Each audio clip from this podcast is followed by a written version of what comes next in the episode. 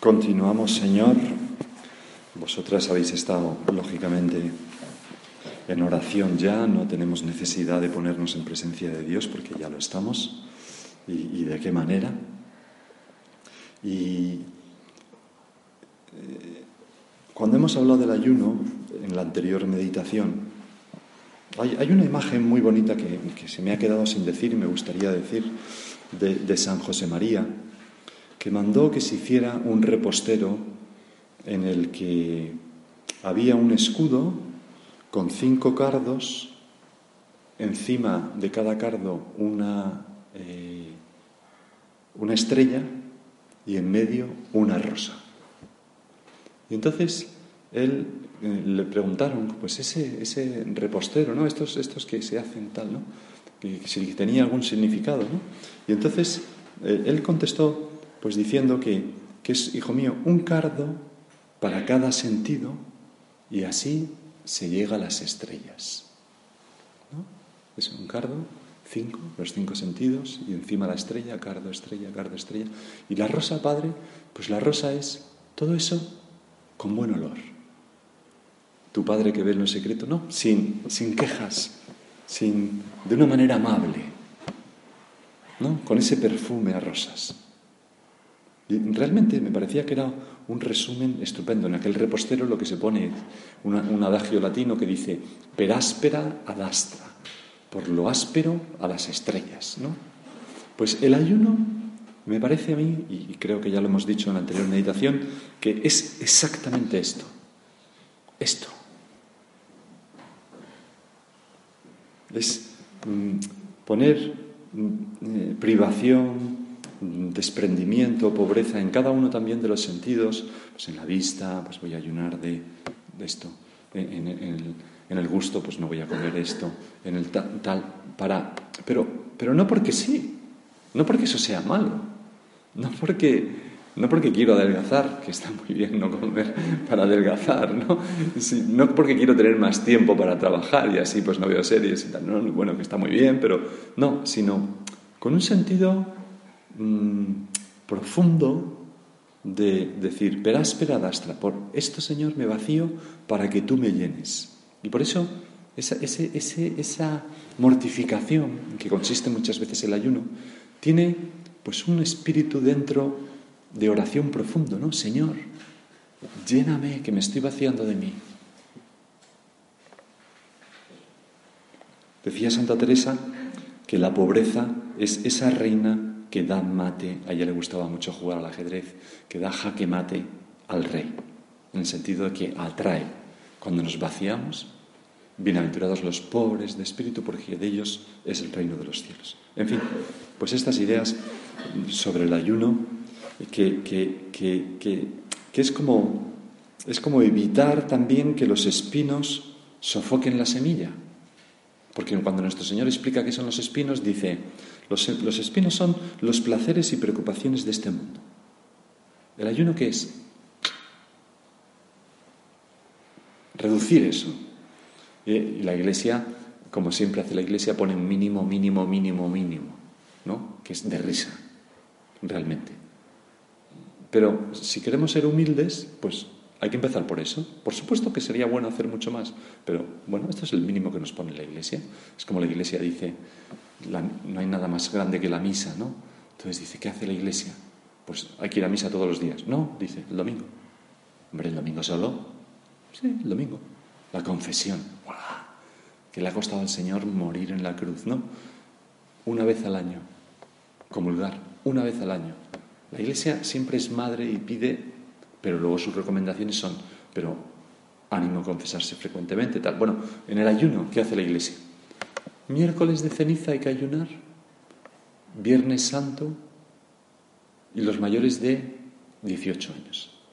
Y hasta los 59, cuando se cumplen los 59 ya tienes que dejar de ayunar, puedes dejar de ayunar. Aquí hay alguna que ha mirado para un lado como diciendo, estoy en esas o a punto de llegar a esos, ¿no? Bueno, pues, pues sí, pues sí, la iglesia pide eso y lo demás ya es voluntario. La abstinencia, que es un ayuno de carne, ¿no? Definitiva. Oiga, a mí me gusta mucho más el pescado que la carne, pues da gracias a Dios, pero hay una carne. ya está. Pero es que no es una cosa que nos inventemos nosotros. Es como, ¿no? Es como... Me encanta que me regales rosas ya, pero a mí me gusta regalarte bujías para el coche. Bueno, pues, pues que eso nos está regalando a mí, ¿no? pues hay que hacer caso a lo que nos dice, lo que la iglesia quiere, ya está. Carne. Y luego no están, no, tienes una cena justo el viernes de tal. Y todo te lo complica. Y todo tal. O sea, bueno, y, se hace a partir de los 14 años. Es obligatorio, pero es muy bueno que tus hijos pues, hagan la abstinencia, que no le van a salir mm, menos fuertes por eso, ¿no?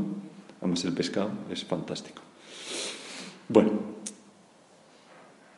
perdón Señor si he sido demasiado técnico en vez de estar hablando contigo, que es lo que hay que hacer en una meditación, ¿no? Pero eh, vamos a seguir ahora con ese segundo medio, la limosna, ¿no? ¿Os acordáis que cuando el Papa la describía al principio, decía, es muy curioso, ¿no? Porque todo tiene su sentido, dice el Papa, la mirada y los gestos de amor hacia el hombre herido, entre paréntesis, la limosna. O sea, eso es la limosna. Y luego explica un poco más adelante. En la cuaresma estemos más atentos a decir palabras de aliento. O sea, hay una limosna que son palabras. Igual que hay un ayuno que son ayuno de palabras, pues no te quejes, no digas, no reproches, no tal, no critiques. El mejor ayuno. Hay también una limosna que es de palabras, palabras de aliento, que reconfortan, que fortalecen, que consuelan, que estimulan. En lugar de palabras que humillan, que entristecen, que irritan, que desprecian. No sé, yo cuando he leído esto me ha hecho mucha ilusión, ¿no? Porque dices, hombre, esta limosna es muy ilusionante. Pues en esta cuaresma me propongo decir a cada uno de mis hijos, a mi marido, todos los días, tres veces, una buena palabra. Bueno, eso es, no sé, a lo mejor no tiene que ser eso, ¿eh? pero pues a los que vivo yo, la limosna que voy a hacer, yo no pensaba para mi centro. Vivo con 14, pues tengo abundante, ¿no?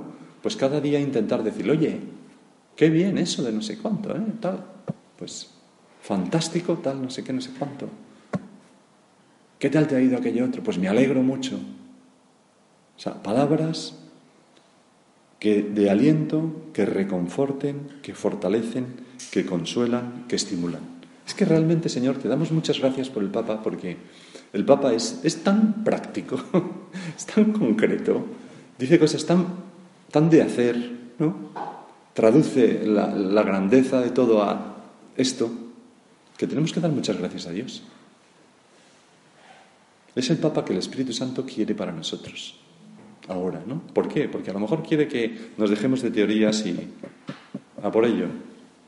¿No? Es como si nos dijera el Espíritu Santo. a veces pienso eso, ¿no?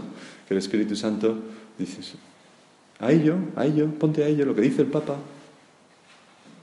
A veces, para dar esperanza, dice el Papa, es suficiente con ser una persona amable, que deja a un lado sus ansiedades y urgencias para prestar atención, para regalar una sonrisa. Qué bonito esto, ¿no? Para regalar una sonrisa, para decir una palabra que estimule, vuelve a repetir, para posibilitar un espacio de escucha en medio de tanta indiferencia. Pues a mí es que me gusta tenerlo todo muy bien en, mi casa, en mi trabajo, controlado. Pues a lo mejor tu limosna va por abrir un espacio de escucha, eh, estas palabras, una sonrisa, prestar atención pues a tu hijo tal, a tu hijo este otro, a no sé quién, a no sé cuánto, y tener todo un poco más caótico. Eso es el vaciamiento del yo, desprenderse, ¿no? Porque Muchas veces hacemos cosas por los demás, pero a los demás en realidad no.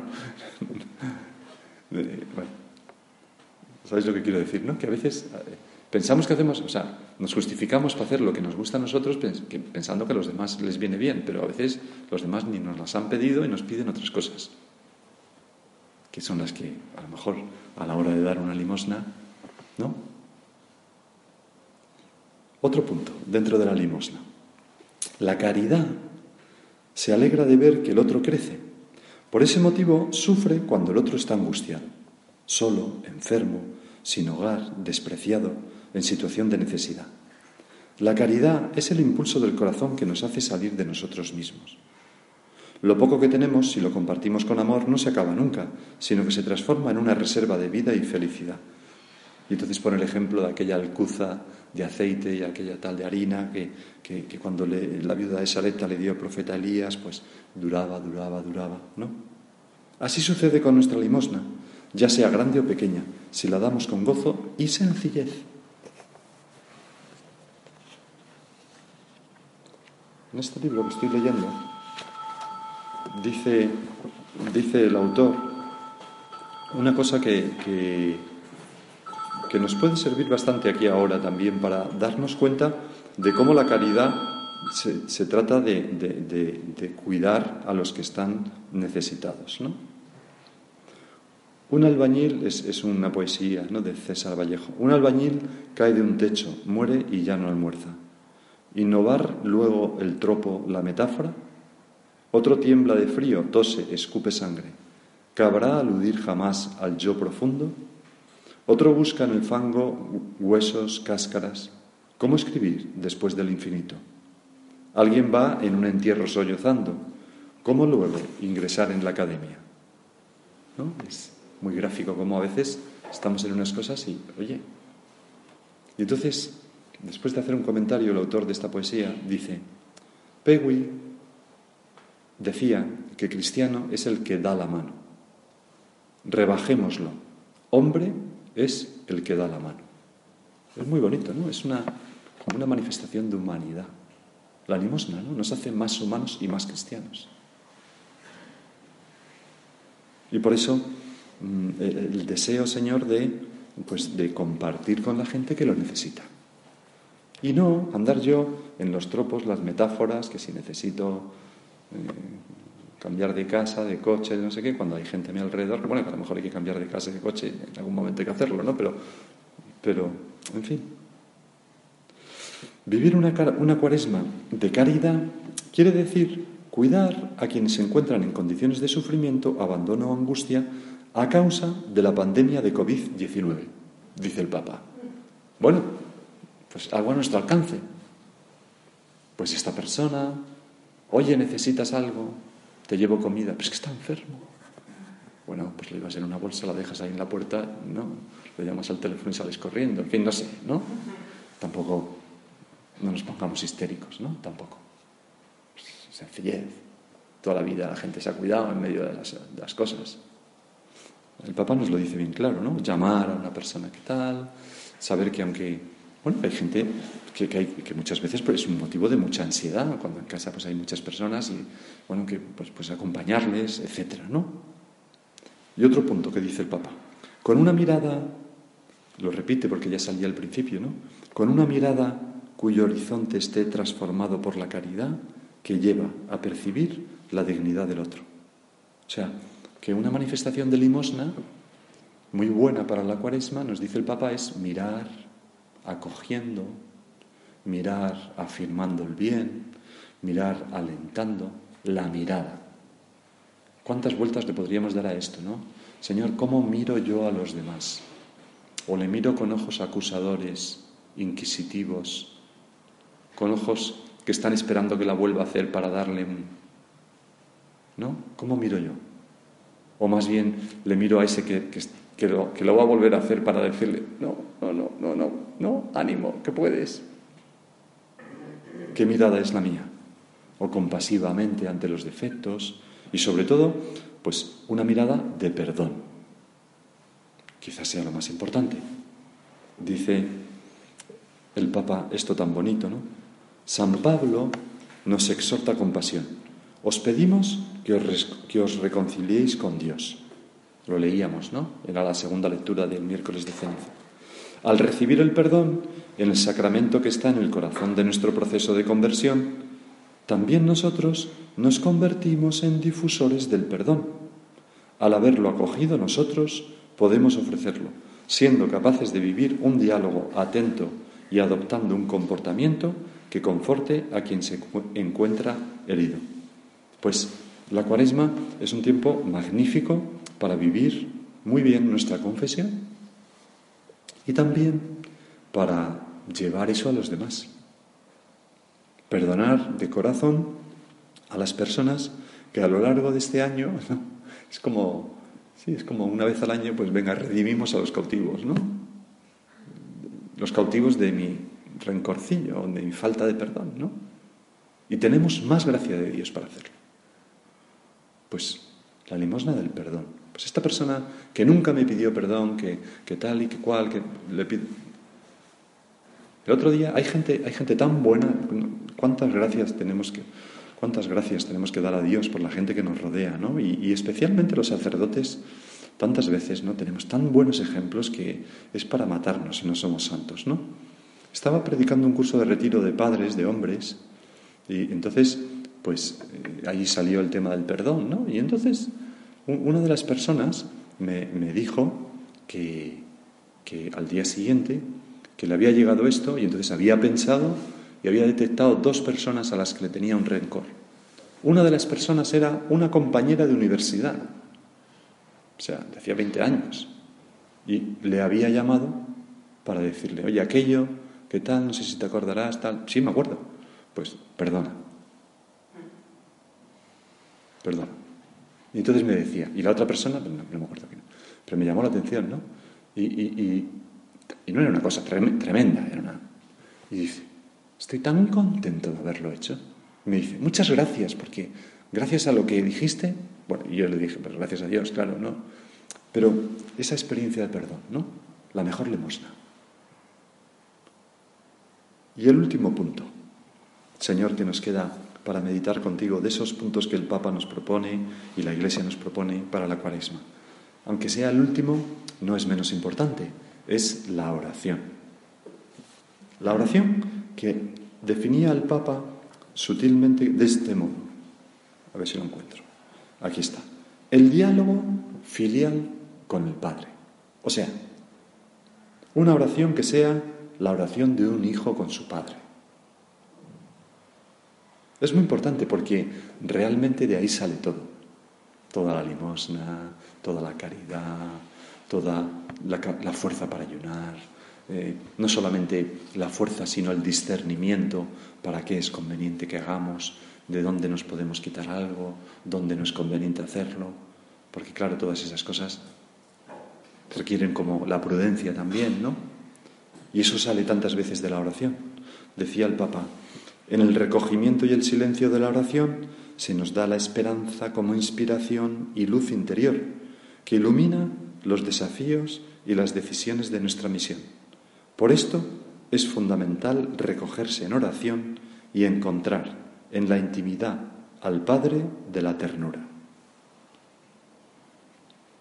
Pues toda la cuaresma es un viaje, como decíamos, hacia el Padre, hacia el amor del Padre. toda la cuaresma es esto, ¿no? y, todo lo que vamos haciendo es pues desprendernos de maletas, de cosas, quitándonos el abrigo para correr, para, ir hacia el Padre, ¿no? Zambullirnos en, ese, en esa playa, en el océano que es Dios, en el amor de Dios. Esperar con Él, sigue diciendo el Papa, y gracias a Él quiere decir creer que la historia no termina con nuestros errores, nuestras violencias e injusticias, ni con el pecado que crucifica al amor. Significa saciarnos del perdón del Padre en su corazón abierto. Saciarnos del perdón del Padre en su corazón abierto, ¿no?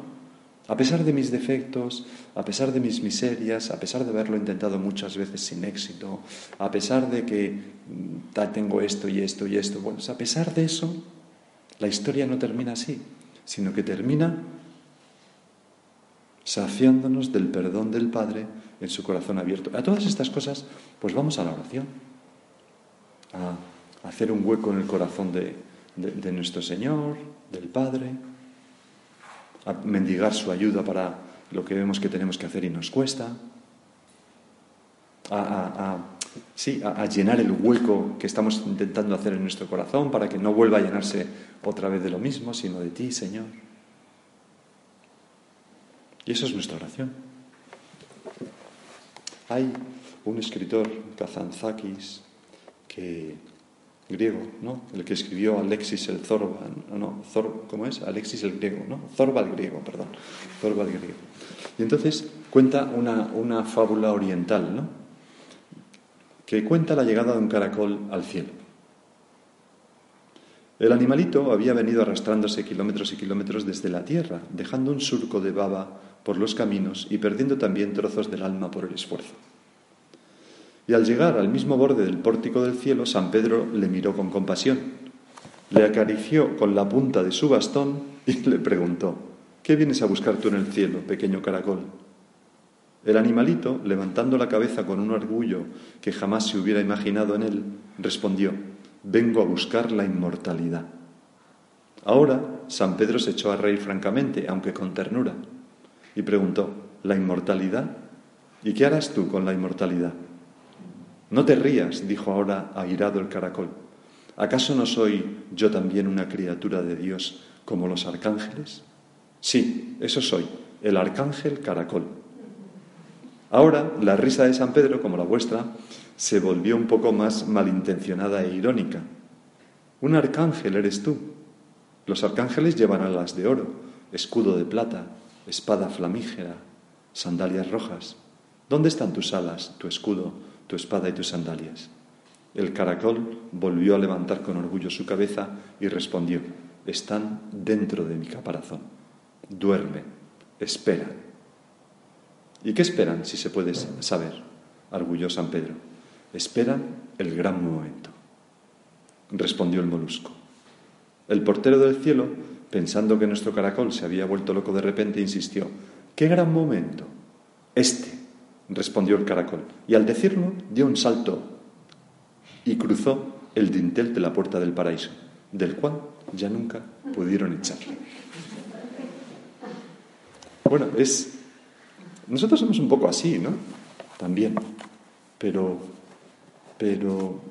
Bueno, a pesar de nuestros defectos, de, la cuaresma es un tiempo también muy, muy esperanzado, ¿no? muy esperanzado. Y la oración, pues, es capital. ¿Para qué? Pues para no desanimarnos, ¿no? Para decir, aquí está el arcángel caracol. Bueno, ¿y dónde están tus méritos? Pues, ¿dónde está tu ayuno? ¿Dónde está tu, tu, tu limosna? ¿Dónde está? Pues están dentro de mí. Todavía no han salido, pero pueden salir. Todavía no lo he conseguido, ¿no? Sin embargo, dentro están nuestras armas, las alas de oro de la inteligencia, el escudo de plata de la voluntad, la lanza viva de la palabra, las sandalias rojas del coraje, están ahí, dentro, dormidas, casi sin usar. Qué pocas veces desenvainan los hombres sus almas. Las tienen, son enormes y magníficas, resistentes al dolor, literalmente invencibles, pero anestesiadas, atrofiadas de grasa, mojadas como paja que humea y no arde. Pues esto es la conversión, ¿no? Sacar lo que tenemos dentro de nosotros, que somos capaces de más, ¿no? De mucho más. Vamos a pedirle a nuestra Madre la Virgen, ya para terminar, que, nos ayude a que esta cuaresma sea mm, un punto de inflexión en nuestra vida. Hasta la cuaresma del año que viene, que lo vuelva a ser, ¿no? Pero que realmente eh, suponga una conversión, un cambio en nuestra actitud, un cambio no repentino, porque es un proponernos cosas, un luchar de otro modo, un acercarnos más, un vivir estos tres aspectos y entonces poco a poco en ese camino pues vemos que sí, que somos capaces y que vamos tal y, hasta que al final pues demos ese salto del caracol, ¡pum! y nos plantemos pues en, algo que aparentemente nos supera, ¿no? que es la santidad, pero que con la gracia de Dios seremos capaces. Te doy gracias, Dios mío, por los buenos propósitos, afectos e inspiraciones que me has comunicado en esta meditación, en este retiro. Te pido ayuda para ponerlos por obra. Madre mía Inmaculada, San José mi Padre y Señor, Ángel de mi guarda, intercede por mí.